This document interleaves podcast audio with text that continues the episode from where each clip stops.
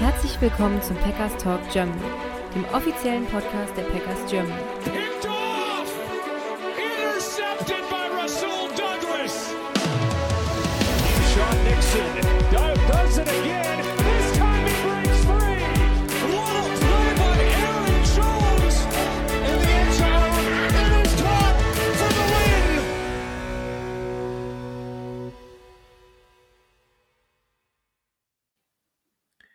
So, herzlich willkommen zum Packers Talk Germany, Folge 258, eine neue Ausgabe des Enemy Territories. Die Packers spielen ähm, diesmal um 19 Uhr am Sonntag zur normalen, klassischen, besten Sendezeit, sage ich jetzt mal, gegen die Tampa Bay Bucks. Und äh, da haben wir natürlich auch einen Gast eingeladen, den Tobias äh, von den Tampa Bay Buccaneers Germany ähm, und auch bekannt vom Creevy Podcast, der dazu gehört und äh, auch aus anderen Projekten, aber da kann er uns ja gleich noch was dazu erzählen. Also herzlich willkommen, äh, Tobi. Hi, äh, vielen Dank für die Einladung und für die nette Vorstellung. Äh, ja, äh, fangen wir vorne an bei Bugs Germany. Das ist ein EV in the Making. Das erzähle ich jetzt irgendwie das, die ganze Saison schon, weil irgendwie kommt es nicht zum Abschluss. Ich weiß auch nicht, wo es genau hängt. Aber da ist ein EV am entstehen und da werden auch alle Buccaneers-Fans dann dementsprechend sofort informiert, wenn es da was äh, Neues zu gibt. Und ähm, wir haben seit Sommer auch einen Podcast, das ist der Crewcast. Äh, Crew halt, ne, Schiff, Piraten, R und so weiter. ist äh, ja eine nette Geschichte, macht Spaß und wie du schon erwähnt hast, habe ich ja noch ein anderes Projekt, das ist etwas länger schon am Start, das ist Mike's in Motion ähm, der einzige deutschsprachige äh, IDP Fantasy Football Podcast. Ja, äh, der auch, äh, ja, großer Bekanntheit und Beliebtheit, äh, ja, würde ich sagen, unter den Fantasy Football Nerds äh, quasi, ja, soll man sagen, da einfach äh, ja erfreut ist darüber. Und ja, das ist auf jeden Fall sehr schön, da mal auch in der Richtung jemanden dabei zu haben. Ähm, Genau, du kannst auch gerne noch mal mehr zu eurem Verein sagen und ja, zum Beispiel auch zum Podcast. Äh, bei euch wird auch noch mal eine Folge dann erscheinen, äh, eine Preview zu dem Spiel. Da wird dann einer von uns, wahrscheinlich ich dabei sein. Äh, das gucken wir noch, aber äh, in die Richtung geht's. Gerne noch mal weiter ausführen. Ja, also der Bucks Germany, wie gehört, gibt's jetzt erst, äh, soll, wird jetzt vermutlich erst nächstes Jahr dann an den Start kommen, der EV. Ähm, wir haben uns, wir, wir saßen fast alle von den Gründern so zusammen in München, damals bei dem Deutschlandspiel und haben gesagt, jetzt eigentlich müssten wir jetzt endlich mal machen. Wir machen das schon seit, also seit Jahren stehen wir in relativ engen Kontakt. Äh, über, es hat sich aus einer Facebook-Gruppe in eine WhatsApp-Gruppe umgewandelt und das sind alles Buccaneers-Fans seit, ich glaube, mindestens jetzt langsam zehn Jahren und äh, viele von denen auch schon seit Anfang der 90er, Ende 90er rum. Und ja, da haben wir gesagt, bevor wir jetzt den ganzen äh, Brady Kronk Fanboys das äh, Feld überlassen und die das am Ende aufmachen und wir dann so dastehen mit so einem, mit so einem Ding, wo wir nicht mit klarkommen, so circa, äh, machen wir das jetzt mal selber und ähm, sind zumindest auf dem Weg, ist schon alles eingereicht. Also es wird jetzt wohl kein anderer uns das erstmal wegnehmen, den Namen und damit äh, können wir hoffentlich eine Stelle bilden, um alle Buccaneers-Fans in Deutschland zu bündeln, weil man kriegt immer wieder mit, dass hier und da Einzelne verstreut sind. Aber klar, wir sind jetzt nicht so ähm, groß wie andere Vereine oder Teams halt äh, von der Fanbase her, wie jetzt Packers ist halt, ist halt ein Riesenname, muss, muss man sagen. Ne? Also, ich meine, ich selber kommen wir eigentlich später dazu, aber kann ich auch gleich sagen. äh, bin ja mit der NFC Central, also während der NFC Central Zeit Fan geworden. Das heißt, wir waren in einer Division mit den Packers und da waren halt, da war halt ein Brad Favre und sowas auf der Gegenseite. Das ist halt, ja, und äh, wenn man mich fragt, wer ist der, mein Lieblingsquarterback, nicht der erfolgreichste oder der tollste, also der, der erfolgreichste, den ich finde, sondern der geilste Quarterback, das ist für mich Brad Favre halt noch immer. Daher ich kann das schon verstehen, dass Leute sagen, die Packers sind cool und dann halt auch die ganze Geschichte, dass ihr halt nicht äh, so, so ähm, gesteuert seid von oben her von einer Person und das, das macht schon sexy. ist, schon, ist schon ein relativ cooler Verein, ja. da kann ich auch nichts Negatives gegenüber sagen. Aber ihr habt natürlich auch so eure Vorteile mit dem Piratenschiff zum Beispiel. Finde ich schon auch ziemlich cool im Stadion. Also kann man auch viel Schönes drüber sagen. Also, aber ich glaube, genug Bauchpinselei an der Stelle. Ähm, wie kann man euch denn finden, wenn man euch sucht? Äh, grundsätzlich sind wir überall vertreten auf Facebook sogar noch immer, ähm, auf X, auf Instagram kann man Bugs Germany finden. Alle Bugs Germany Accounts sind miteinander verbunden. Ist nicht zwingend immer ein, ein, eine Person, die dahinter steht, aber wir sind alle äh, im inneren Kreis der Leute, die diesen Verein aufbauen. Also ja, wir arbeiten alle Hand in Hand und miteinander und äh, genauso findet man auch den Crewcast auf Instagram und auf Twitter. Ich weiß nicht, ob er schon auf TikTok geschafft hat, aber da bin ich zumindest nicht daher. Das ist auch nicht mein Ding, ne? deswegen kann ich dazu auch nicht sagen, wie das bei uns ist. Ähm, gut, äh, wir haben jetzt normalerweise an der Stelle auch noch die News. Jetzt gibt es keine, weil wir haben jetzt dieses, ja, jetzt gestern, in der Nacht von gestern auf heute erst gespielt. Wir nehmen jetzt hier am Dienstagabend auf. Ähm, viel passiert es nicht, außer eine enttäuschende Niederlage. Deswegen wir können wir jetzt noch nicht so viel sagen Richtung Spiel, auch was Verletzungen etc. angeht. Da gerne auch nochmal in die Preview dann entweder bei euch in Podcast-Form oder auch äh, wahrscheinlich von mir geschrieben, dann am Freitag reingucken. Da gibt es dann nochmal ein paar nähere Details dann in diese Richtung. Und natürlich auch immer die Injury Reports der Teams auschecken.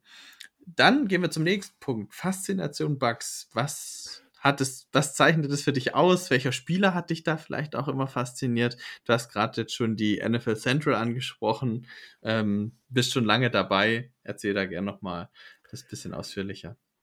Ja, ich war über Weihnachten und Silvesterurlaub in äh, Nähe Tampa, halt mal so, ja, 98 auf 99 war das und dann habe ich halt die ersten Mal, das erste Mal die Buccaneers gesehen. Nicht live im Stadion, also so viel Geld hatten wir nicht, weil die waren damals relativ erfolgreich. Das war die Zeit unter Tony Dungy mit der Tampa 2 Defense, mit Warren Sapp, äh, Derek Brooks, Rondé Barber, John Lynch und so weiter. Also da halt die ganz großen Namen, die auch alle in der Hall of Fame sind. Äh, aber im Fernsehen liefen halt die Auswärtsspiele. Und da habe ich äh, damals ein Spiel gesehen bei den Bangers. Das müsste irgendwie 32-0, 34-0 irgendwie so ein Shooter von Buccaneers gewesen sein. Und äh, Wollensap hatte zwar nicht seinen statistisch erfolgreichsten Tag, aber es sah halt überragend aus, was der Junge da abgeliefert hat. Und da sitzt man halt so als, als Kind, was war ich da? Elf? und, und fand den Sport voll faszinierend und dann, dann dieses, dieses Biest, das da in der Mitte rumfällt. Also Warren Sapp ist der Grund, warum ich Buccaneers-Fan bin und seitdem auch immer geblieben bin. Ja, cool. Also mm, ich muss sagen, das ist weit vor meiner Zeit. Also 98, da war ich ein Jahr alt, deswegen ja, bin ich bei den ganzen Spielern tatsächlich ein bisschen, kenne ich tatsächlich nicht so viele, muss ich mir auf jeden Fall nochmal weiter reingucken. Der Name Warren Snap äh, ist mir auf jeden Fall schon mal untergekommen, aber könnte ich dir jetzt auch nicht viel Näheres dazu sagen, tatsächlich. Aber der, der, hatte, der war so ein bisschen der Aaron Donald seiner Zeit. Ah. Äh, und der hatte immer so schön äh, Privatduelle mit Brad Favre. Das waren immer sehr witzig, die zwei miteinander. Die haben sich dann auch immer Sprüche reinge reingedrückt. Also wenn Sepp ein bisschen zu spät dran war und Favre dann noch äh, einen tiefen Ball losgekriegt hat oder sowas, gab es einen Spruch gegen ihn, wenn er auf ihm drauf lag und umgekehrt dann, wenn Sepp ihn erwischt hat. Also sie, die hatten Spaß, glaube ich, miteinander. Ja, das, das klingt so. Also äh, ich muss mir auf jeden Fall nochmal weiter angucken. Ist noch eine kleine Bildungslücke bei mir. Äh, ist was für die Offseason, denke ich. Ähm, bist du noch fertig? Bist du damit fertig oder willst du noch mehr dazu erzählen, was auch in den letzten Jahren noch so passiert ist? Oder, oder auch wie du ja. jetzt die Leute von da, die anderen Buccaneers-Fans, mit denen du jetzt den, den EV gründen willst, äh, getroffen hast, zum Beispiel? Ja, das war ja, wie gesagt, über eine Facebook-Gruppe, dann eine WhatsApp-Gruppe und dann äh, so nach und nach hat man sich ein bisschen privat getroffen mal so ein paar Leute, die näher bei mir gewohnt haben. Ich komme aus München, muss ich dazu sagen. Und ähm, sonst war halt dann damals bei dem ersten NFL-Spiel in München das große Treffen und da waren relativ viele da. Es war, ist eine witzige Geschichte, weil äh, die Buccaneers waren ja im Hofbräuhaus. Die hatten das mhm. für sich gemietet, aber das Coole war, wir hatten das vorher schon reserviert für uns. Wir haben von Anfang an für den Samstagabend vor dem Spiel äh, oben den ersten Stock für uns reserviert für 100 Leute. Und das war ziemlich witzig, weil im Endeffekt hatten wir diesen Hauptraum mit einer Band. Und die Buccaneers-Offiziellen saßen in so einem kleinen Nebenkammerschrank neben uns. Wir hatten Enstes und äh, neben uns war dann im nächstgrößeren Saal, also, was heißt Saal? Ja, schon ein Saal, aber es war halt alles offen untereinander. Also du konntest sehen und durchlaufen. Da äh, saß Bucks UK und sowas, weil wir uns mit denen halt abgesprochen haben und die dann auch für sich da schon reserviert hatten. Ganz lange bevor die Buccaneers überhaupt auf die Idee gekommen sind. Also wir hatten riesen Glück. Wir haben uns gedacht, oh mein Gott, ist das geil. Die kommen da wirklich hin, wo wir sind. Und die, die wollten natürlich nicht unten in dem ganzen Trubel sitzen. Und dann saßen die am Samstagabend, saß Mike Elster, Ron Barber, auch so zwei Legenden aus der Zeit, wo ich angefangen habe zu spielen und ähm, die Tochter von Bruce Arians und Family von Jason Light und so ein paar andere Offizielle saßen da oben hinten drin in so einem kleinen Separé, wo für, so 30 Leute und wir hatten halt den großen Bereich für uns und haben da, haben da Party gemacht. Und die haben mit uns Polonaise sogar mitgemacht. Die hatten, das war, war schon klar. Das klingt richtig cool. Also, äh, da können wir vielleicht noch einen kleinen Exkurs zu dem Deutschlandspiel dann noch weiterdrehen. Du warst ja dann auch im Stadion, äh, denke ich. Ja. Äh, und wie fandest du jetzt die Experience ganz persönlich? Ich habe ja gehört, es waren, die, die Leute waren begeistert davon, aber es gab natürlich auch ein paar kritische Stimmen, die es zu eventmäßig fanden. Deswegen die Frage an dich, wie fandest du es persönlich? Ja, ich glaube, dass es nicht viel anders war als in London spielen, außer dass halt die Stimmung etwas anders war, weil es halt das allererste Mal war mhm. und äh, ja, es war schon, also für mich persönlich war es, war es ein Traum. Ich, wir hatten damals, die, die Karten waren zu unseren Karten im Vor, die waren, die waren saumäßig günstig. Es waren die günstigsten Karten. 65 Euro, weil schlechte Sicht, in Anführungszeichen, so Sichteinschränkung, dritte Reihe Endzone. Sichteinschränkung, ja, ja, voll. Wir waren in der Endzone. Vor uns haben sich die ganzen Spieler der Seahawks warm gemacht. Ähm, die, den ersten Touchdown auf deutschem Boden, war schräg links von mir. Wir haben äh, die Interception, die auf Brady geworfen wurde von Fournette, war rechts direkt vor uns. Ich habe den wegrutschen sehen. Ich habe ich hab schon vorher geschimpft, als sie den, den Außen aufgestellt haben, habe ich gesagt, was soll der Schmarrn? Hört auf, hier Zirkusveranstaltung zu machen, lasst das Spiel gewinnen. Ja, aber es toller Moment für mich. Ich stand halt da und du, du stehst, du drehst dich um vor dem Spiel und du siehst um dich herum in deiner Heimatstadt so viele Football-verrückte Fans und so eine relativ harmonische Stimmung. Das war schon cool. Ja, das glaube ich. Wir hatten jetzt das Vergnügen ja letztes Jahr in London, aber ich glaube jetzt hier nochmal gerade in Deutschland, vor allem jetzt in dem Fall in deiner Heimatstadt, ist gleich schon nochmal noch mal echt noch eine Stufe drüber und äh, bestimmt richtig cool gewesen. Ich war in München dabei, aber nicht im Stadion tatsächlich, weil ich der Einzige aus meiner Gruppe war, der keine Karte bekommen hat, aber oh.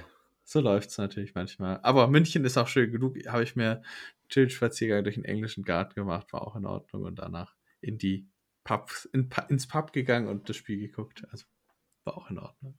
Ja, gute aber, aber gut. Ich, äh, ich, war, ich war in Frankfurt jetzt auch dieses Jahr, wäre auch hingefahren ohne Ticket, aber ich hatte wirklich das Glück, auch wieder mal Karten zu kriegen. Aber diesmal muss man auch sagen, war es leichter, speziell fürs zweite Spiel. Da hast du noch am Spieltag Karten gekriegt. Ja, das stimmt. Es war auch jetzt äh, von der Qualität auf jeden Fall das schlechteste der drei Deutschland-Spiele. Ja, ja. Deswegen. Aber für, für, Leute wie mich, die halt Defense-Liebhaber sind, da hatte das Spiel schon ein das bisschen was zumindest. Also man kann überall immer das Schöne rausziehen. Wenn man ja, ich habe auch mit meinen IDP-Spielern mitgefiebert, muss ich zugeben. Ja, ähm, wir, wir, haben da auch Party gemacht. Wir sind da aufgesprungen als äh, Dario und Enigmo. Ich glaube, was hat er insgesamt? Dreieinhalb, sechs oder so. Ja, wir, wir haben das voll abgefeiert. ja, das war Fand ich auch richtig gut. Aber gut, wir schweifen zu sehr ab. Äh, wir müssen wieder ein bisschen den Fokus gewinnen. Ähm, Richtung, ja, Richtung der Folge, die wir jetzt hier machen. Ähm, ich gebe einen kurzen Überblick, wie stehen denn die Bugs überhaupt? Ich meine, die findigen Leute wissen das vielleicht, aber äh, vielleicht nicht jeder. Die Buccaneers führen gerade die Division mit 6 und 7 an. Man muss aber dazu sagen, äh, die Falcons und die Saints stehen mit 6 und 7 äh, direkt im Nacken und es ist aus meiner Sicht vollkommen offen, wer die Division gewinnt. Äh, da wird es wahrscheinlich auch noch einige Division Games geben, die dann am Ende den Ausschlag geben würden. Einzig und allein die Panthers sind äh, ja als schlechteste Team der Liga wahrscheinlich äh, abgeschlagen letzter. Und ansonsten sind natürlich auch die Wildcards ähm, mit den Packers und den Vikings aktuell mit 6 und äh, also Vikings 7 und 6 und die Vi äh, Packers jetzt mit 6 und 7 natürlich auch noch Möglichkeiten, um in die Playoffs zu kommen. Das heißt, es ist auch indirekt ein Wildcard Kampf, sage ich jetzt mal, das Spiel.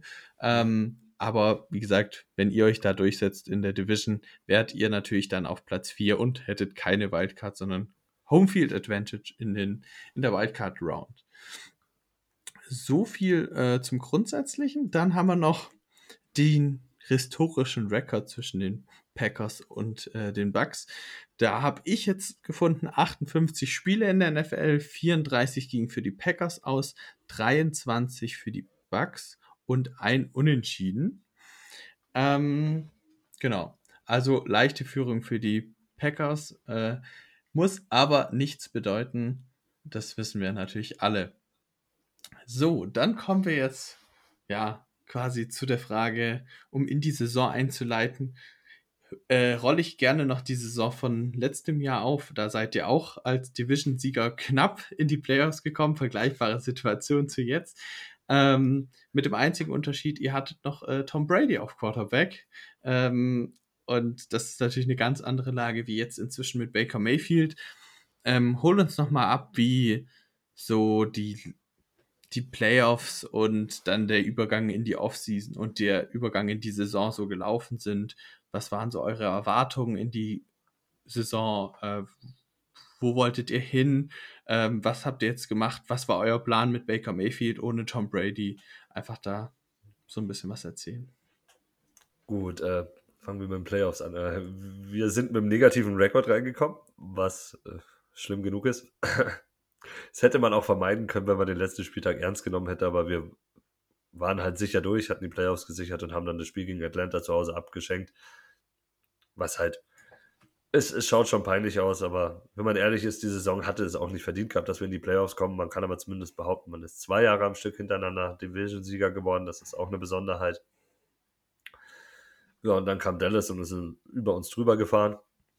Das war ein ziemlich eindeutiges Spiel, das hat auch ordentlich wehgetan.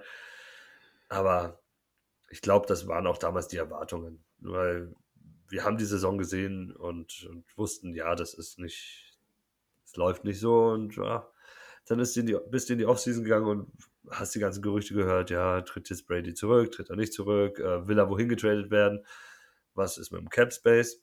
Große Problem, wir hatten eigentlich so gut wie keinen. Und dann tritt Brady zurück.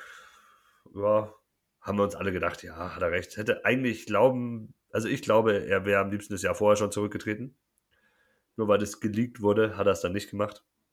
Mhm. Also ist er nochmal zurückgekommen. Wenn es nicht geleakt worden wäre, glaube ich, wäre er äh, retired geblieben. Naja, gut.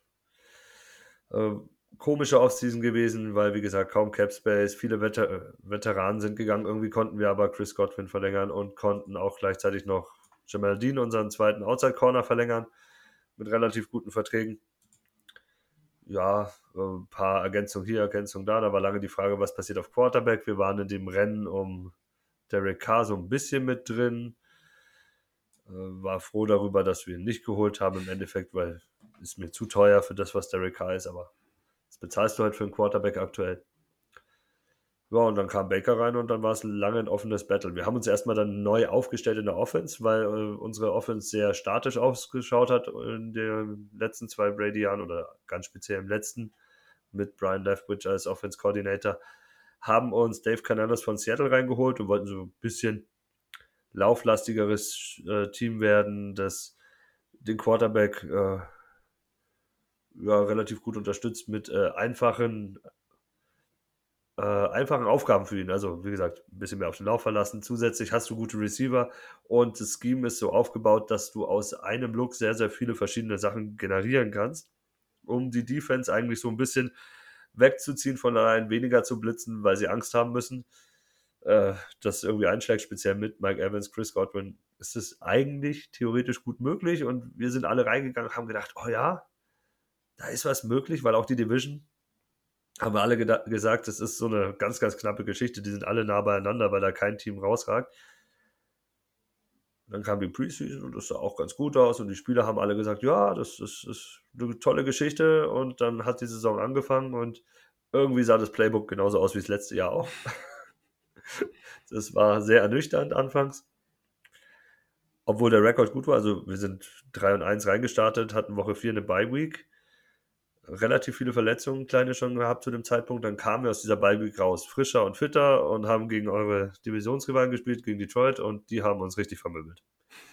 Und danach ja, haben wir halt einfach mal fünf Spiele nicht mehr gewonnen. Manche knapp, äh, Atlanta, Bills und so weiter, aber die hättest du eigentlich auch nicht gewinnen dürfen, wenn man ehrlich ist. Also man muss, wenn man sich die Spiele angeschaut hat, warum wir in der letzten Sekunde noch mit einer Hail Mary die Chance hatten, überhaupt dieses Spiel zu gewinnen gegen die Bills, weiß ich nicht. Warum Atlanta so knapp war, weiß ich schon. Weil die halt dreimal gefummelt haben in der Red Zone und zweimal an der, an der 1-Yard-Linie. Danke dafür. Aber eigentlich hättest du die Spiele eh nicht gewinnen können. Das sah sehr schlecht aus. Die Defense äh, hat einen Step zurückgemacht. Sah viel, viel schlechter aus als die ersten vier Wochen. Ähm, die Offense wurde jetzt zum, in den letzten Wochen etwas kreativer, muss ich sagen. Speziell das Laufspiel wurde besser etabliert, aber ja, im Großen und Ganzen vielleicht das, was man vor der Saison erwartet hat, so eine Übergangssaison. Viel Cap Space fressen, um nächstes Jahr wieder neu anfangen zu können. Baker hat, glaube ich, auch genau das gebracht, was wir uns erwartet haben. Er ist ein solider 32, also Top 25 Quarterback, höher gehe ich vielleicht nicht. Also an guten Tagen kann er, kann er schon mal Top 15 sein, wenn alles klickt und alles gut läuft. Aber sonst ist er so um die 20, 25 rum. Zumindest in der jetzigen NFL. Wie es dann nächstes Jahr mit den ganzen Rookies ausschaut, muss man schauen. dann wird er weiter zurückrotieren, aber ja, es ist halt, es ist, was es ist. Es ist solide. Es ist wie erwartet, aber es ist nichts äh, wirklich herausragendes. Okay, da ist jetzt sehr, sehr viel schon reingepackt. Äh, auf zwei Aspekte möchte ich jetzt da nochmal zu sprechen kommen. Du hattest jetzt äh, Goodwin-Verlängerung, äh, Godwin-Verlängerung äh, schon angesprochen. Ähm, auch, dass man Mike Evans gehalten hat. Äh, das war ja auch so ein Themenpunkt, was ich zumindest von Bucks-Fans mitbekommen habe. Ja, tradet den noch für einen guten Pick und wir verjüngen das Team an der Stelle auch. Vielleicht gleiches gilt vielleicht auch für Shaq Barrett in der Defense. Ähm, da hätte es nochmal Optionen gegeben, das noch stärker in den Rebuild zu gehen und noch mehr Spiele abzugeben oder halt im Falle von Godwin vielleicht auch gar nicht zu verlängern. Ähm, wie siehst du das? Fandest du das gut oder hast du, warst du auch eher auf der Seite lieber einen krasseren, stärkeren Rebuild? Ich glaube, das Problem dabei ist äh, unser Head Coach. Unser Head Coach kämpft um seinen Platz. Todd Bowles, der Rebuild würde für ihn bedeuten, er ist nach der Saison weg. Das wäre klar gewesen. Es wäre ein Losing Record mhm. gewesen. Er wäre weg gewesen am Ende der Saison. Das wollte natürlich er nicht. Äh, zusätzlich solche Spieler wie Chris Godwin, Mike Evans willst du eigentlich halten, weil es ganz schwierig ist, solche Spieler zu finden. Ähm, Mike Evans kommt noch dazu, diese große Identifikation mit dem Buccaneers selber, also auch von den von Seiten der Fans her mit ihm. Äh, und zusätzlich kriegst du seinen Vertrag kaum getradet. Und okay. Ich glaube auch nicht, dass der Gegenwert so groß gewesen wäre. Da reden wir vielleicht von der dritten oder vierten Runde. Aber die kriegst du jetzt auch, wenn er in die Free Agency gehen würde. Wenn er jetzt nicht verlängert, kriegst du auch Compensa Compensatory Pick, der so in der gleichen Range ist. Und warum solltest du ihn dann wegschicken? Jetzt hat er auch noch ähm, seine zehnte Saison am Stück gemacht als Buccaneer mit über 1000 Yards. Das ist halt eine Sache, das gibt den Fans viel, das gibt dem, dem Team viel. Und natürlich ist es auch wieder werbewirksam, sponsorentechnisch und für den Owner auch eine positive Geschichte. Shaq Barrett, weiß ich nicht, ob du den überhaupt hättest traden können mit dem Vertrag und äh, der kam von einer Verletzung. Plus noch die traurige Geschichte um seine Tochter rum, äh, die in der Offseason äh, im Pool ertrunken ist bei denen zu Hause. Zweijährige Tochter. Deswegen weiß ich nicht, ob da, ob er überhaupt weggewollt hätte und äh, die Organisation hat dann gesagt, nee, äh, ist unser Mann. Ja. ja. gut, das sind nachvollziehbare Gründe. Ich meine, natürlich auch nicht immer ist es umsetzbar, auch gerade wenn du sagst Richtung Trade-Partner. Man muss ja auch einen finden, der einem das zahlen will, was man haben will. Äh, wir kennen das von, von dem Aaron Rodgers Trades zu mhm. gut, dass ich das auch manchmal ziehen kann und dass äh, es dann auch gar nicht so klar ist, wie viele Leute gibt es überhaupt, oder äh, Teams gibt es überhaupt, die Interesse haben zu dem Preis, den man dann aufruft. Also das ist dann auch immer so eine Sache. Und gerade die Caps, äh, das, äh, ja, die Cap-Sachen sind auch Sachen, die nicht jedem Fan auch so direkt auf der, ähm, ja, klar sind. Deswegen sehr gut, dass du das hier nochmal ähm, verdeutlichst. Und der zweite Punkt, auf den ich eigentlich eingehen, ist ja, das hatte ich dir auch schon so geschrieben, was sind so besondere Spiele in dieser Saison? Du hast schon das Falcons-Spiel und das Lions-Spiel, was dann quasi so der Start war für die Niederlagenserie angesprochen. Äh, ein Spiel, was mir jetzt so, wenn man den Schedule sich hier anguckt, besonders hervorsticht, ist natürlich auch das Houston Texans Spiel, was ihr 37 mhm. zu 39 verloren habt, aber es absolut Highscoring war, was keiner so erwartet hat, was ein wildes Hin und Her war. Ähm, oder gibt es noch ein anderes Spiel, zu dem du gerne was noch erzählen möchtest, was so ein bisschen stellvertretend für die Saison vielleicht steht auch? Ja, ich glaube, das Texas-Spiel spricht schon ganz gut dafür. Da funktioniert mal die Offense und die Defense nicht. Äh, was vorher die Wochen war ja die Defense noch, die uns getragen hat. Und dann, dann führst du ja auch zur Halbzeit relativ solide in Houston und denkst, ah ja, wenn die Defense jetzt so spielt wie die letzten Wochen, dann kannst du das schon gewinnen und dann, dann wird es so ein Shootout dann plötzlich aus dem Nichts heraus. Ja, und dann machst du einen Touchdown, 40 Sekunden vor Ende und denkst dir, ja, jetzt komm, einmal, einmal, bitte, haltet nur einmal. Und dann ähm, haben sie was äh, hat Todd Bowles äh, Prevent gespielt. Äh, ich glaube, das ist bei euch auch mit Joe Barry so, so ein böses, böses Wort. Ja. Zumindest, wenn man Andy Ager, eurem amerikanischen Superfan, da glauben kann. Weiß nicht, kennst du die? Ja, ja, klar. Ja, also der, der folge ich auch, die ist, die ist uh, super entertaining. Ja. Ähm, ja, das ist ja, Prevent Defense ist ein ganz böses Wort. Und das hat dann auch super funktioniert. Nicht. Die sind mit, ja, die, die sind mit fünf Spielzügen über das gesamte Feld gezogen, haben zwei tief, äh, relativ große Raumgewinne erzielt und dann hat noch den Touchdown gemacht. Irgendwie zwölf Sekunden vor Ende und dann war es halt durch. Das war, ist halt peinlich, wenn du innerhalb von 40 Sekunden es schaffst, dir noch einen Touchdown rein zu, also einzufangen, sogar dann eigentlich innerhalb von 28 Sekunden bei so einem Spielstand. Das sollte nicht passieren. Aber man könnte ja auch mal was Positives herausgeben. Das ist natürlich dann Woche 4 für uns gewesen. Gegen die, gegen die Saints, gegen den Rivalen. Bei den Saints so richtig schön. Richtige Klatsche reingehauen. Den, äh, das war ah, gut für die Seele. Obwohl, da lief es ja auch noch gut. Vikings besiegt, Bears besiegt, gegen die Eagles in einer Halbzeit wirklich gut ausgeschaut. Ähm, und dann Saints besiegt und dann gehst du halt mit einem guten Gefühl und 3 und 1 in die Bye Week und da kommen die, Bear, äh, kommen die Lions und ja, ja gut, kaputt. Aber zu dem Zeitpunkt waren die Lions auch sehr, sehr stark. Also gerade zur Mitte der Saison haben die ja richtig aufgetrumpft. Äh, ja, während es jetzt zum Ende hin irgendwie die Luft bei denen raus ist. Aber das ist was anderes. Und da sieht man auch nochmal auf dem Schedule, du hast es gerade auch angesprochen, gegen die Saints gewonnen, jetzt zuletzt gegen Panthers und Falcons gewonnen und einmal gegen die Falcons verloren, also auch 3 und 1 in der Division, was letztlich für die für das Thema, äh, wer gewinnt die Division, durchaus noch wichtig werden kann. Äh, das Saints und Panthers Spiel hat, äh, kommt dann, also das Rückspiel dazu quasi, kommt dann in Woche 17 und 18, ganz zum Schluss.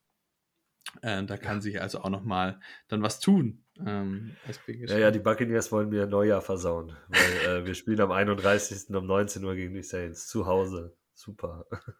ja, also wir Vikings spielen äh, in der Silvesternacht um 2 Uhr morgens gegen die Vikings. Das wird also noch sehr viel interessanter. Oh.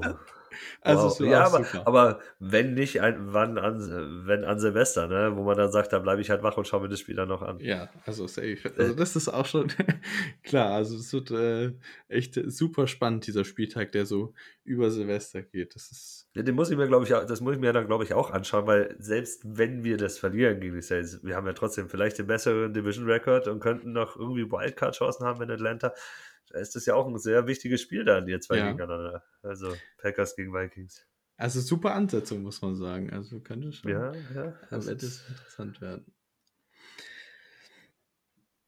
Gut. Ähm, dann haben wir da, glaube ich, in dem Themenbereich schon recht viel abgearbeitet. Ich schaue noch mal nach, ob ich noch irgendwas habe.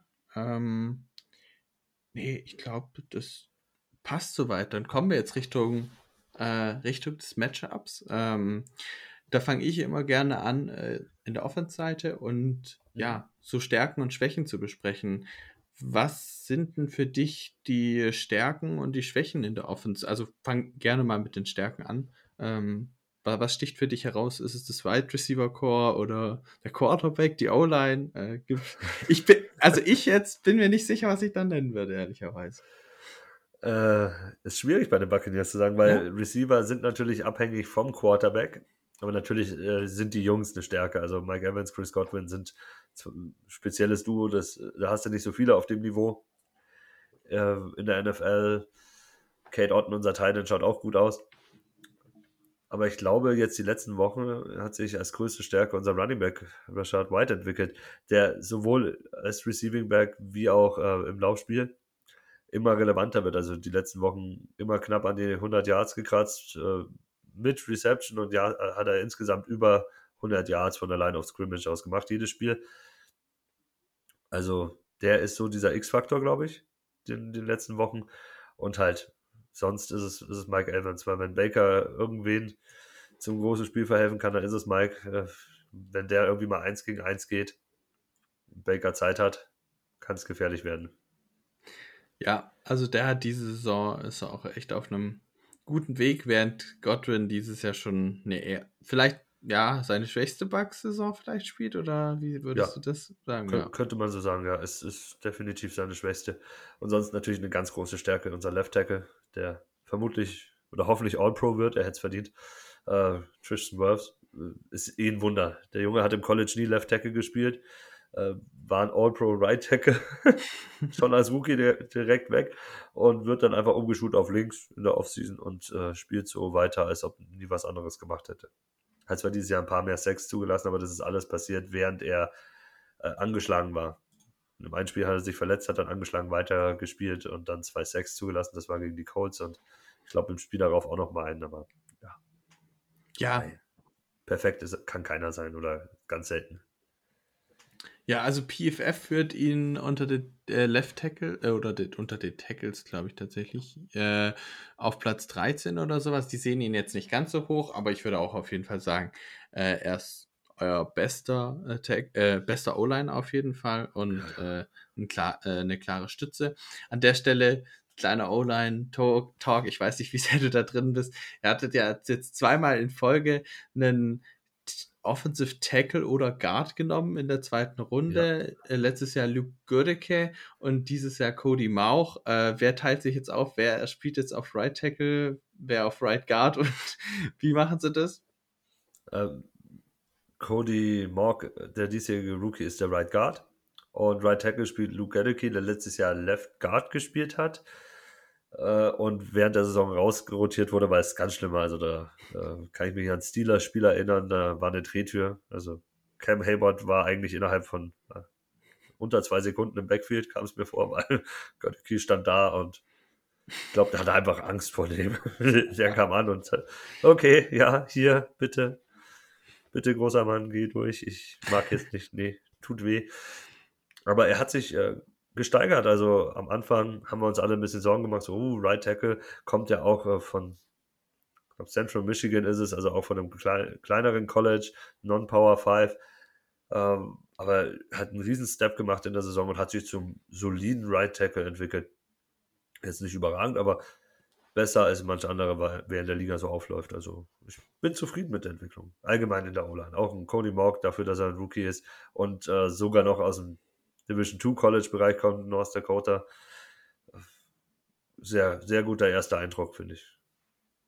Okay, weil das Thema so Off-Season Edition sprechen wir auch häufiger oder spreche ich häufiger an, weil ich das immer ein interessantes Thema finde. Wie schlagen sich so die Rookies und die Free Agency-Spieler? Das haben wir jetzt vorher noch nicht gemacht. Deswegen dachte ich, grätsche ich hier an der Stelle mal rein. Ähm, und wenn wir jetzt zum Thema Schwäche in der Offense kommen, da finde ich es eigentlich genauso schwer, weil ich finde, äh, jeder ist so richtig solide. Es gibt keine klare Schwäche und keine klare Stärke. Ist, sie würdest du es dann auch bei der Schwäche so sehen oder siehst du da schon was Klares? Ja, doch. Also es ist schon, äh, die Interior O-Line ist schon der klar schwächere Part. Äh, Robert Hainsey als Center ist ein bisschen anders heißt allgemein. Also nicht nur, ich glaube, von der Größe geht es eigentlich, aber er ist ein bisschen lean für ein Center. Äh, war auch so ein Swing Center Guard Tackle Spieler bei Notre Dame damals. Den haben wir ja vor drei Jahren gedraftet. Der ist so von über, überall hin und her gewandert. Der war sogar zwar Captain, aber der hat halt immer da gespielt, wo Not am Mann war gefühlt. ähm, ist, ist eine gute Geschichte, aber ist halt vielleicht nicht unbedingt das Beste für die NFL. Und der Left Guard Spot ist halt auch so eine Geschichte für sich. Da hatten wir eigentlich Matt Pfeiler geholt, so einen richtig großen, drallen Jungen von den Chargers. In der Free Agency, aber der hat sich dann verletzt und seitdem kam er auch nie wieder rein. Jetzt haben wir der Aaron Stinney spielen, der auch so ein bisschen anders heißt eigentlich. Er ist, der ist schon seit drei Jahren jetzt bei uns im, äh, im Team. War aber, sollte aber eigentlich Backup sein, weil sein Ceiling ist jetzt nicht gerade so groß. Aber er macht solide, aber solide ist halt dann meistens oder manchmal nicht gut genug gegen richtig, richtig gute Gegner. Ja, gut, es ist ein fairer Punkt. Aber was ich interessant fand, auch in der, in der Betrachtung, ähm, dass tatsächlich eure O-Line fast komplett fit ist. Also du hast jetzt gerade ähm, Matt Pfeiler angesprochen, äh, dass, dass er raus ist, aber seitdem hat Stinny übernommen und ich sehe hier, äh, dass er quasi die restlichen Snaps komplett gespielt hat. Ja. Und auch äh, Mauch, Gödecki, äh, Hainsey sind, haben alle 100% der Offensive Snaps gespielt und auch Worths hat nur ein paar einzelne Snaps verpasst. Also eine sehr fitte O-Line und das ist ja am Ende auch viel wert, muss man einfach auch mal an der Stelle dazu sagen. Definitiv. Man hat auch dann über die Saison aufgrund dieser äh, dauerhaften Fitness und dass sie sich besser einspielen konnten, einen Progress gesehen im Running Game, im Run Blocking. Das war am Anfang unterirdisch. Wir waren eines der schlechtesten Teams, also so Vikings-Niveau. Ich weiß nicht, ob ihr darüber geredet habt, aber die Vikings haben ja, ich glaube, irgendwie unter drei äh, Yards per Attempt gehabt. Da waren wir auch dabei circa. Also es war war schon sehr schlimm anzusehen am Anfang. Es hat sich jetzt, wie vorher angesprochen, schon zu einem der positiveren Punkte in unserer Offense entwickelt. Ja, auch hier kann ich vielleicht mal auf PFF verweisen. Die haben vor, der, vor dem letzten Spieltag eure äh, O-Line ungefähr auf Platz 16 gehabt. Also so im Liga-Mittelfeld, äh, denke ich, passt auch ungefähr mit ja. dem überein, was ich sagen würde. Ähm, und du stimmst mir ja auch kurz zu. Ähm, also das zum Thema Stärken und Schwächen und jetzt rein aufs Matchup gesehen, ähm, wie denkst du, könnt ihr die Packers attackieren? Und wenn ich höre, dass Rashad White dein, äh, aus deiner Sicht eine große Stärke in dieser Saison ist, äh, könnt ihr mir vorstellen, was hier so dein ja, Key-Matchup an der Stelle ist dann? Ja, also natürlich die, die, das Run-Blocking gegen eure D-Line ähm, mit der Hoffnung, dass, dass es so weitergeht. Erst recht nach dem Spiel jetzt heute Nacht gegen, gegen die Giants, wo ihr jetzt nicht so gut ausgeschaut habt gegen den Lauf. Würde ich mir das natürlich wünschen, wenn wir da angreifen. Äh, sonst ist schwierig. Ich glaube, äh, Passing Game gegen euch ist nicht so einfach. Ihr habt einen relativ guten Pass Rush. Gary ist, ist für mich ein Top ja, Top 10, Top 15 ja. äh, Edge der Liga. Und äh, eure Cornerbacks und Safeties finde ich eigentlich auch ziemlich stark. Trotzdem Verlust von Rasul Douglas, aber ihr habt halt mit Eric Stokes und wer ist jetzt euer anderer Starter? J.E. Alexander, aber die spielen ja, beide ja, nicht. Also Was? Ach, die spielen beide. Ja, die, also ich weiß nicht, ob du es mitgekriegt hast, aber äh, Eric Stokes ist weiterhin auf IR wie die ganze Saison und Jair Alexander ja. hat jetzt schon, die, ich glaube, die letzten vier Spiele komplett verpasst. Ich würde es jetzt auch mal in Zweifel ziehen, ob das er am Sonntag spielen kann. Stattdessen mhm. spielen Carrington Valentine, äh, Carrington Valentine und Valentine. Ähm, aber die beiden machen eigentlich ihre Sache sehr gut. Äh, aber wie du vorher das mit der Prevent Defense angesprochen hast, das hindert äh, trotzdem auch einen die, Tom, die, Tommy DeVito nicht, äh, einen Game Drive in anderthalb Minuten hinzulegen. Insofern ist dann ab und zu auch was im Passing Game möglich und da sehe ich natürlich über Evans schon noch Möglichkeiten, muss ich sagen. Ja, ich, ich weiß nicht, ob äh, Evans gegen Prevent der beste, obwohl er macht dieses Jahr nicht nur seine Go-Routes tief, also er wird schon etwas kreativer eingesetzt, aber das könnte vielleicht einmal ein Chris Godwin-Game werden, das sagen wir mhm. Buccaneers-Fans zwar eigentlich jetzt seit Wochen, aber so dann eher so über die Mitte des Feldes könnte ich mir schon vorstellen, weil eure Linebacker sind gut, ich mag die Jungs sehr gerne, aber ich weiß, also ich weiß, die sind beide nicht die besten in Coverage. Campbell war, hatte eine gute Saison vor zwei Jahren, wo er überragend ausgeschaut hat, aber er hat äh, schon ein bisschen Regression da gehabt, finde ich. Äh, speziell in der Coverage ist schwieriger geworden und Quay Walker ist ja eher der Downhill-Attacker. Das ist ja nicht so sein Ding. Daher vielleicht so auf diesem Niveau ein bisschen attackieren. Aber ihr seid jetzt eigentlich auch niemand, der jetzt zum Beispiel für Titans, die gerne in diesem, in diesem Feld arbeiten, so viel zulassen. Also müssen wir schauen.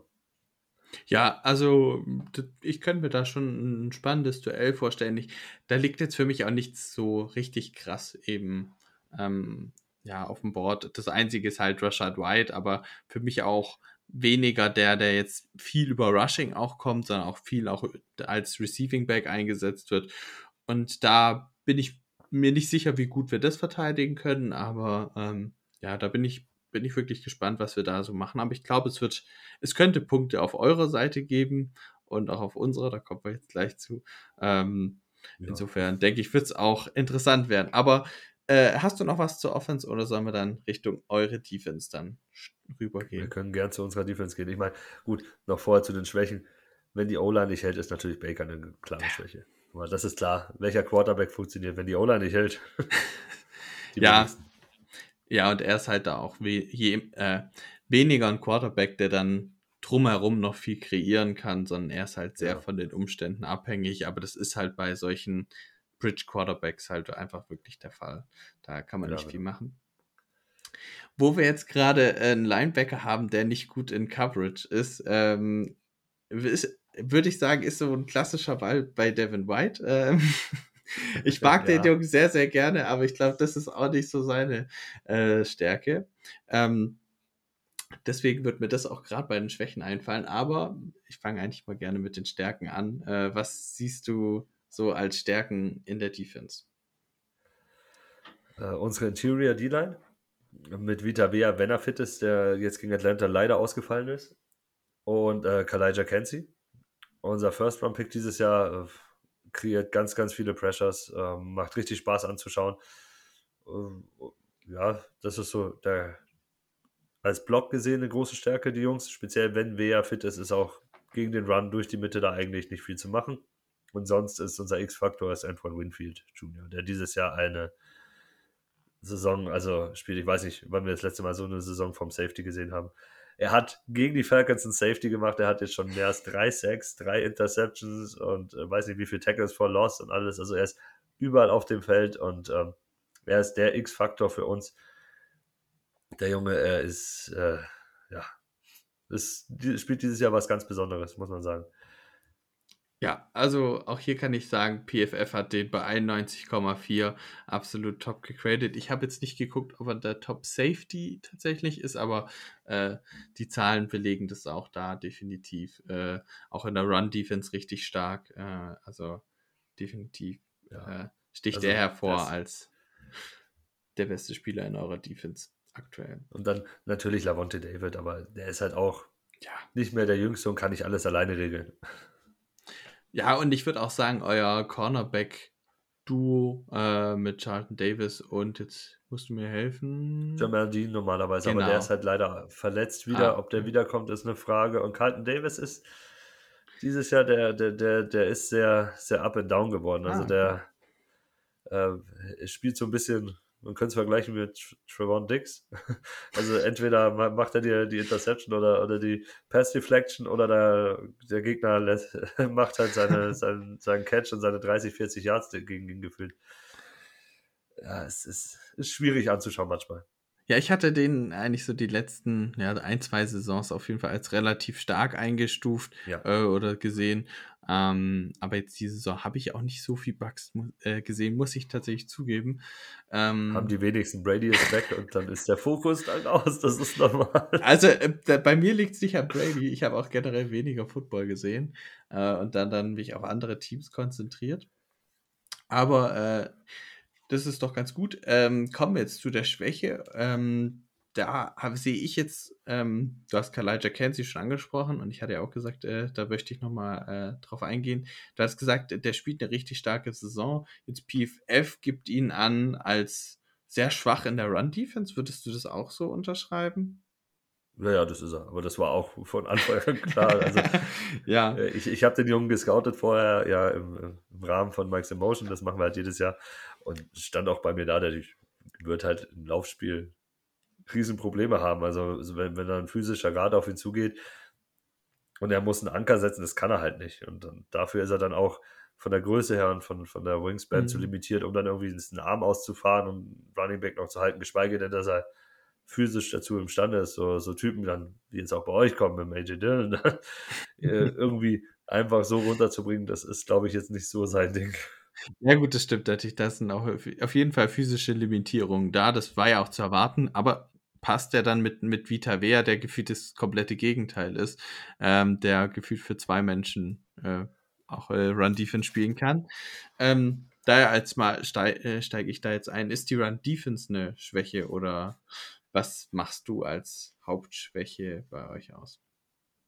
Also wenn Vita Vea nicht da ist, haben wir gegen den Lauf Probleme. Also speziell, wenn Vita Vea nicht da ist und alle Linebacker uns ausfallen, weil wir hatten ja das wirklich das Problem, dass Lamonte David, Devin White, Sebocha Dennis, unser Nummer 3 Linebacker und Vita Vea ausgefallen sind und dann kann man halt gegen uns laufen, auch als Carolina Panthers ja, damals. Klar. Das ist dann nicht so schwer.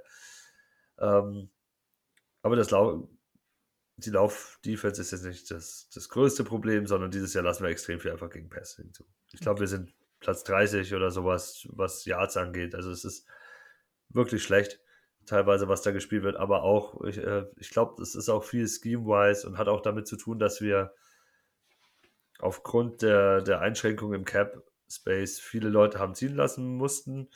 Äh, speziell in der Mitte des Feldes, was äh, unseren zweiten Safety-Spot und Nickel-Spot angeht. Da haben wir am zweiten Safety-Spot jetzt äh, unseren äh, Undrafted Rookie spielen. Ja. Nee, zweiten Safety, der spielt Nickel, Christian Isian von Rutgers. Der spielt, der gibt den Nickel und der zweiten Safety-Spot sollte Neil, eigentlich, eigentlich. Ryan, eigentlich Ryan Neal werden. Der wurde aber jetzt auch nach und nach immer mehr limitiert, mhm. weil er halt einfach in Coverage gar nicht funktioniert. Und dafür kam dann die Delaney rein, der auch damals, glaube ich, ein undrafted Spieler war, den wir reingeholt haben äh, vor drei Jahren, der so eine Allzweckwaffe ist, aber halt als Backup gedacht ist. Der ist so, so dein Nummer 6 Corner eigentlich, den du halt mal zur Not auf Safety stellen kannst, tief, um da ein bisschen zu covern. Oder auch mal ganz zur Not aus, Outside spielen kannst oder als Nickel nutzen kannst. Aber der ist halt in nichts überragend, sondern er macht halt, er erledigt seine Aufgabe, aber das reicht halt nicht meistens. Und äh, habe ich es dann richtig, weil ich habe äh, Neal tatsächlich in manchen Fantasy-Ligen als Safety, weil er ganz gut gepunktet hat, was häufig ist, wenn sie nicht so gut sind. Ähm, ja. Aber da habe ich gesehen, in der Interceptor ist runtergegangen, aber ist auch wieder hochgegangen. Oder war das jetzt tatsächlich äh, ähm, Verletzungsgründe oder so, dass das wieder hochgegangen ja. ist?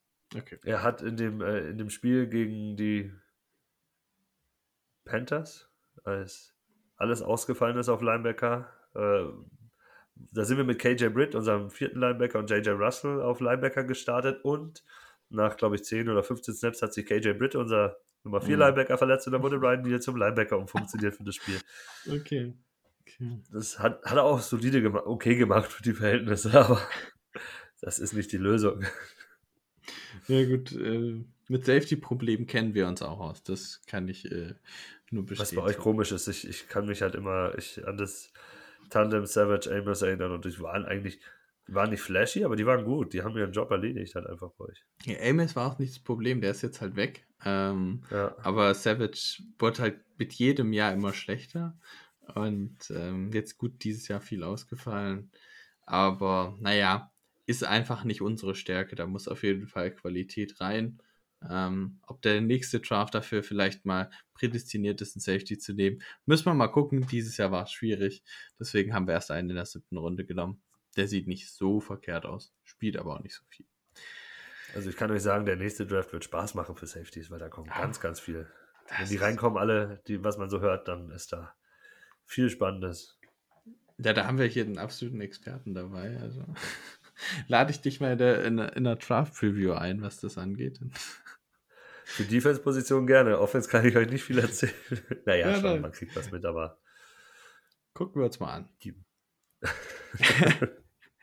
ähm, gut. Äh, hast du noch was zum Thema? Achso, beziehungsweise jetzt kommen wir aufs Matchup. So. Ähm, ja, wie, was denkst du, wie kann die Defense die Packers ärgern und auf der anderen Seite, ja, was ist am vielversprechendsten für die Packers noch? Also am vielversprechendsten für die Packers ist, wenn die O-Line halt funktioniert und äh, John Love äh, tief gehen kann, weil dann werden wir Probleme haben. Ähm, Carlton Davis, wenn er nicht ähm, Pressman spielen darf und äh, deinen Gegner nicht vorne wirklich aus dem Konzept bringen kann, ist halt tief schlagbar. Und also auf der Gegenseite, falls Jamal Dean weiter ausfällt, was noch fraglich ist, äh, wie bei euch, also gibt noch keine Injury Reports. Montag hatten die frei. Ja. Heute ist jetzt das erste Training, also keine Ahnung. Ähm, Da würde Zion McCallum starten. Das ist ein letztjähriger Rookie, also Second-Year-Player, der äh, athletisch viel mitbringt. Groß, schnell, aber auch erst im College angefangen hat, Cornerback zu spielen. Der war vorher Wide Receiver, daher. Ja, das, das merkt man auch.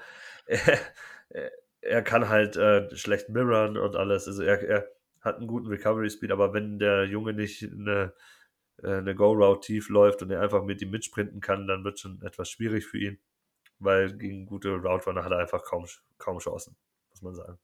Okay. Ja, Wie, wie sieht es denn bei euch mit, mit Thema Speed aus? Das ist ja ein Thema, was unsere Wide Receiver auf jeden Fall auszeichnet, vor allem wenn Watson auch wieder zurück ist. Äh, könnt ihr das mit euren Cornerbacks und Safeties covern oder könnte das auch ein wichtiges, wichtiges Detail werden? Ja, definitiv. Wie gesagt, zu lang, wenn, wenn John Love zu lange Zeit hat und die Jungs äh, ihre Routen entfalten können, dann könnte das ganz, ganz eklig werden für uns, glaube ich, weil äh, Simon McCullum ist der schnellste der Truppe da hinten. Du kannst natürlich Antoine Winfield tief aufstellen, aber dann limitierst du dich halt auf anderen Ebenen, muss man sagen. Mhm. Das ist halt immer, äh, welchen Tod willst du sterben, ist dann das Fragezeichen. Äh, daher muss man schauen, aber ähm, ich glaube, da bräuchten wir viel Unterstützung im Backfield. Wie auch immer wir die dann hinbekommen, da müssten wir doch wohl vermutlich mit D. Delaney und Antoine Winfield etwas äh, tiefer spielen, beide de, zur Unterstützung der Corner, um dann hinten zu, zu dicht zu machen. Frage ist, ob wir dann in der Mitte des Feldes nicht so viel öffnen. Okay. Und äh, nochmal abschließend, wie könnt ihr unsere Offense am meisten limitieren? Was, was siehst du da als wichtigsten Spieler vielleicht oder als, als Key-Matchup auf der Seite für euch? Also erstmal einfach komplett den Lauf wegnehmen oder stark limitieren, was glaube ich gut möglich ist zurzeit. Mhm. Und dann, ähm, also speziell wenn Vita Vea spielt und dann halt Inside Pressure. Du musst drinnen schnell den kurzen Weg zu Lauf finden, weil ich glaube, erstens sind unsere Edge Rusher dieses Jahr nicht so gut. Ja, ja, Diaby, unser diesjähriger Drittrunden-Pick, macht sich ganz gut. Tolle Entwicklung, hat jetzt schon, ich glaube, 5, 6, ist noch einen halben hinter Vita Vea oder viereinhalb, irgendwie sowas. Schaut gut aus dafür, dass er auch relativ spät erst ähm, in größere Snap-Zahlen gekommen ist. Aber wir kommen nicht konstant an Quarterback Outside. Daher muss das Inside erfolgen und ich glaube auch Outside Love könnte damit umgehen. Der kann ja Plays verlängern, der hat, bringt ja ein bisschen Athletik auch mit. Und äh, daher in der Ja, Pocket halten und die schnell Inside kollabieren lassen, das ist, glaube ich, die, höchst, die größte Chance, die wir haben. Ja, bei uns ist auch Ri- Right Tackle Zach Tom eigentlich sehr, sehr stark. Das heißt, was über die Seite kommt, ist eigentlich vergleichsweise safe. Äh, man muss sich halt, man muss achten, was auch über die linke Tackle-Seite kommt. Das ist immer so eine Gefahr. War es jetzt auch gegen die Das wäre dann eher Yaya Diaby und, und JTS, aber das sind halt keine Spieler bei den Giants. Das ist kein Kevin Thibodeau, der da kommt oder sowas. Daher. Ja. Äh, ja, ja, Diaby hat übrigens laut PFF 6 Sacks. Also so viel dazu. Oh, da hat er wieder. Stimmt, der hat letzte Woche einen eingestreut. Das hat er Vita Bea überholt. Ja, also Vita W hat auch 6, aber. okay, oder gleich gezogen. Oder schöne, gleich. Schöne Geschichte. Schöne Geschichte für einen Rookie, der jetzt erst so in nach der Week immer mehr reinrotiert ist und jetzt seit vier Spielen Starter, also die Starting-Rolle übernommen hat, so richtig erst. Ja, also liest sich auf jeden Fall sehr gut. So, dann haben wir, glaube ich, das Matchup jetzt auch nach 53 Minuten gut abgearbeitet. Äh, dann, dass wir die Folge noch unter einer Stunde kriegen, lege ich jetzt mal ein bisschen den, den Fuß aufs Gaspedal. Ähm, wir haben noch ja, zwei, zweieinhalb Segmente. Äh, das nächste ist Player to Watch. Äh, was ist jetzt so dein Player to Watch in der Offense und ein in der Defense? Ähm, jemand, den man nicht so kennt, der jetzt vielleicht nicht im Fokus steht, weil das ein Mike Evans zum Beispiel oder Chris Godwin wichtig ist, ist klar, aber wer könnte so dahinter relevant werden? Ähm, unser Thailand Kate Otten, Mhm. der spielt sehr konstant die letzten Spiele über, hat sich auch im Run-Blocking verbessert. Äh, der ist, ist eine spannende Persönlichkeit oder Pers Personalie. Persönlichkeit ist es, falsches Wort, sorry. äh, spannende Personalie gegen euch. Ich glaube halt auch wegen diesem Matchup gegen Campbell über die Mitte und ich weiß nicht, wer Nickel Corner bei euch spielt. Der Äh, ja nicht ganz- Nixon. Oh, der- ja, ja, der ist einer der besseren. Ja, der, der er kann das eigentlich schon gar nicht so schlecht. Ja, muss mal schauen, wie er gecovert wird. Oder vom Safety, das wäre dann vermutlich Rudy Ford, der da vorne agiert, Mhm. wenn er fit ist. Spannendes Matchup, aber der könnte, könnte so, so, schon so ein X-Faktor werden, wenn es darum geht, dann so bei dritten und etwas länger, zweiten etwas länger, um äh, den Ball zu bewegen zum neuen First Down. Oder zurzeit auch regelmäßig äh, fängt er seine Touchdowns. Hat jetzt auch den Game-Winning Touchdown gefangen gegen die Falcons letzte Woche. Ja, ich habe den im Mimbowl, deswegen äh, war das in den letzten Wochen eigentlich ganz gut tatsächlich. So, äh, und auf der Defensivseite? Ja, da ist es, eigentlich ist es, ist es äh, Kalijah Kenzie oder Mhm. ja, ja, Diaby jetzt zur Zeit, wie er, wie er spielt. Der könnte auch den Unterschied dann machen, weil der würde im Duell gegen euren Left Tackle, glaube ich, meistens antreten. Auf von unserer linken Seite gegen euren Right würde steht halt meistens Shaq Barrett. Hm, Okay.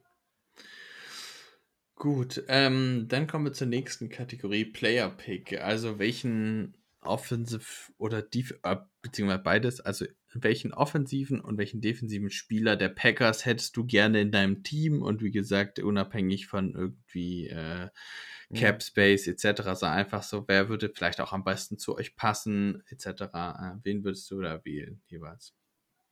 Rashan Gary. Ja. Das ist relativ einfach. Wenn, wenn du die Chance hast, einen Top 10, Top 15 Edge Rusher der Liga zu kriegen, würdest du sofort nehmen. sofort, ja. damit. Vor allem, wenn er noch vergleichsweise jung ist, ist das Ja, ja. War, war auch, ich, ich glaube, für euch eine relativ gute Situation, wo er verlängern konnte, kam von der Verletzung und hatte so ein bisschen Probleme, auch in die Saison erstmal reinzustarten. Daher ist der Preis solide gewesen. Für, Ja, was ihr hätte, hätte höher ausfallen können, auf jeden Fall. Da Ja, stimmt. Und in der. Offense? Das ist, das ist jetzt schwierig. Ähm,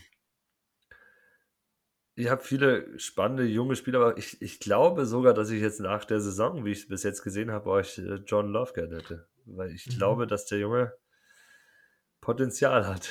Ja. Also ich würde sagen, er spielt aktuell besser als Mayfield und er hat ja, mehr das- also Potenzial. das also sowieso. deswegen äh, ist es auf jeden Fall, wäre es eine gute Verstärkung. Ja, und, und mit seinem Arm kann er halt auch, also Mike Evans richtig nutzen, weil wenn Baker probiert, richtig tief zu gehen, schaut das schlimm aus. Also entweder überwirft er Mike komplett oder die Bälle sind sowas von äh, catchable für die Corner. Weil er da, keine Ahnung, also outside, so schön Richtung, Richtung Auslinie zwischen den Zahlen da in, kriegt er es eigentlich nicht hin. Also der kann ihn nicht dementsprechend platzieren, wenn es etwas über 30, 40 Yard geht. Und da, Ja. das kann Love. Das ist eine tolle Geschichte. Ja, und also zwischenzeitlich habe ich mir echt gedacht, was würde ich dafür geben, wenn ich John Love mit äh, Receiver wie Godwin und Evans sehen würde. Ich glaube, da, wenn er die über die ganze Saison gehabt hätte, könnte ich mir auch vorstellen, wäre der jetzt schon deutlich besser in den Stats und ähm, man würde noch positiver über ihn sprechen als teilweise jetzt in den letzten Spielen. Ähm, ansonsten hätte ich gedacht, äh, Left Guard Elton Jenkins wäre noch eine Möglichkeit für euch gewesen. Ja, ja, definitiv klar. Ein, ein, ein Das- Top-O-Liner. Du nimmst den mal mit. Genau. Ähm, gut. Dann gehen wir jetzt noch zum Tipp des Spiels und vielleicht nochmal ein Fazit. Wie denkt man, wird das Spiel laufen, etc. Äh, Ich mache da natürlich auch mit. Das heißt, du darfst auswählen, wer anfangen soll. Ja, komm, ich, ich fange an. Oh, also ganz, ganz schwierige Geschichte. Ich kann mir nachher leider viel zu viel vorstellen. Also es könnte, könnte ein Shootout werden, könnte aber genauso werden, dass ihr uns den Hintern versucht irgendwie, was ich nicht hoffe. Ähm, aber natürlich gehe ich positiv rein. Wir haben jetzt Atlanta besiegt. Wie auch immer wir das geschafft haben. Das ist wirklich so. Selbst in unserer Gruppe reden wir darüber, wie wir auch immer, wie auch immer wir das geschafft haben, wissen wir noch immer nicht. Aber hey, vielleicht kriegen wir das nochmal hin. Ihr könnt gerne mehr Yards machen, aber wir gewinnen das Ding am Ende 23 zu 20. Ein Field Goal am Ende irgendwie. Okay, da bin ich froh, dass du die Zahlen nimmst, weil dann kann ich meine Zahlen nehmen. Ähm, ich glaube, dass es auf jeden Fall eng wird. Ich glaube, dass es auch ein shitty Game wird, wo es auch den einen oder anderen Turnover geben könnte. Ähm, da da habe ich schon Angst vor Winfield, muss ich sagen. Ähm, und auf unserer Seite ist auch immer alles möglich. Ich hoffe jetzt einfach mal, dass wir unsere Streak gegen, du hattest das in der, im Vorgespräch gesagt, dass, ähm, als ich gesagt habe, wir verlieren immer gegen, ja, doch eher schlechte Teams, äh, dass ihr euch da auch eigentlich seht und dass es dann ein gutes Vorzeichen für euch wäre. Ähm, ich hoffe, dass wir dieses Streak äh, dann brechen, wobei ich, wie gesagt, die Buccaneers nicht ganz so negativ vielleicht auch sehe. Ähm, und wir ja, haben macht jetzt- Rekord. Ja, deswegen, wir, wir ja. führen sogar die Division an. Ja, also ihr seid vor uns, also so schlecht kann es gar nicht sein. Ähm, nee, dass wir da äh, mal ein überzeugendes Spiel gegen auch einen schwächeren Gegner hinzimmern können und das, was wir gegen die Lions und Chiefs machen, auch mal dem Spiel zeigen können, das wäre aus meiner Sicht ganz arg wichtig und ich könnte mir vorstellen, dass es so ein 24-21 wird, aber es ist halt wirklich in alle Richtungen offen aus meiner Sicht. Also das äh, wieder ein sehr enges Spiel. Ähm, ja, und hoffen wir das Beste. Also wir müssen das Spiel eng halten, um es zu gewinnen. Das, das definitiv. Ich glaube nicht, dass wir gegen euch einen Shootout mitgehen können. Ja, also, ja, wobei, hm, naja, ja, ich, ich denke auch, dass kein Team über 30 Punkte kommt. Also, da muss schon sehr viel zusammenkommen, dass das passiert. Aber so irgendwie so rund niedrige 20er Zahl ist, glaube ich, ganz guter Anhaltspunkt. Vielleicht auch hohe 10er, so 18, 19, 17, sowas. Wäre auch nicht so verkehrt. Gut, dann sind wir am Ende der Folge. Jetzt ist doch noch die Stunde äh, Grenze gerade noch gebrochen worden. Ähm, ich danke herzlich fürs Dabeisein. Es hat mir wirklich sehr viel Spaß gemacht, auch ein bisschen über Fantasy und Defense so mit so einem Nerd zu sprechen. Finde ich auch mal was super, äh, macht, macht super Spaß. Ich hoffe, es war für euch auch interessant. Ähm, oder also für euch meinte ich jetzt die Zuhörer, aber auch natürlich für dich. Aber wir hören uns ja wahrscheinlich am Freitag dann. Ähm, dementsprechend können wir da das nochmal Gespräch weiterführen. Und ähm, ja, dann bleibt mir eigentlich nicht mehr zu sagen als nochmal Danke. Und wie gesagt, der Gast hat bei uns das letzte Wort und ich hier raus mit einem Go Pack Go. Vielen Dank für die Einladung. Hat mir sehr viel Spaß gemacht. Ähm, Ich wünsche allen viel Spaß am Sonntag um 19 Uhr. Sehr schöne Zeit endlich wieder. Und äh, dass alle fit bleiben. Keine schweren Verletzungen. Und vielleicht sieht man sich ja dann in den Playoffs nochmal wieder. Wer weiß.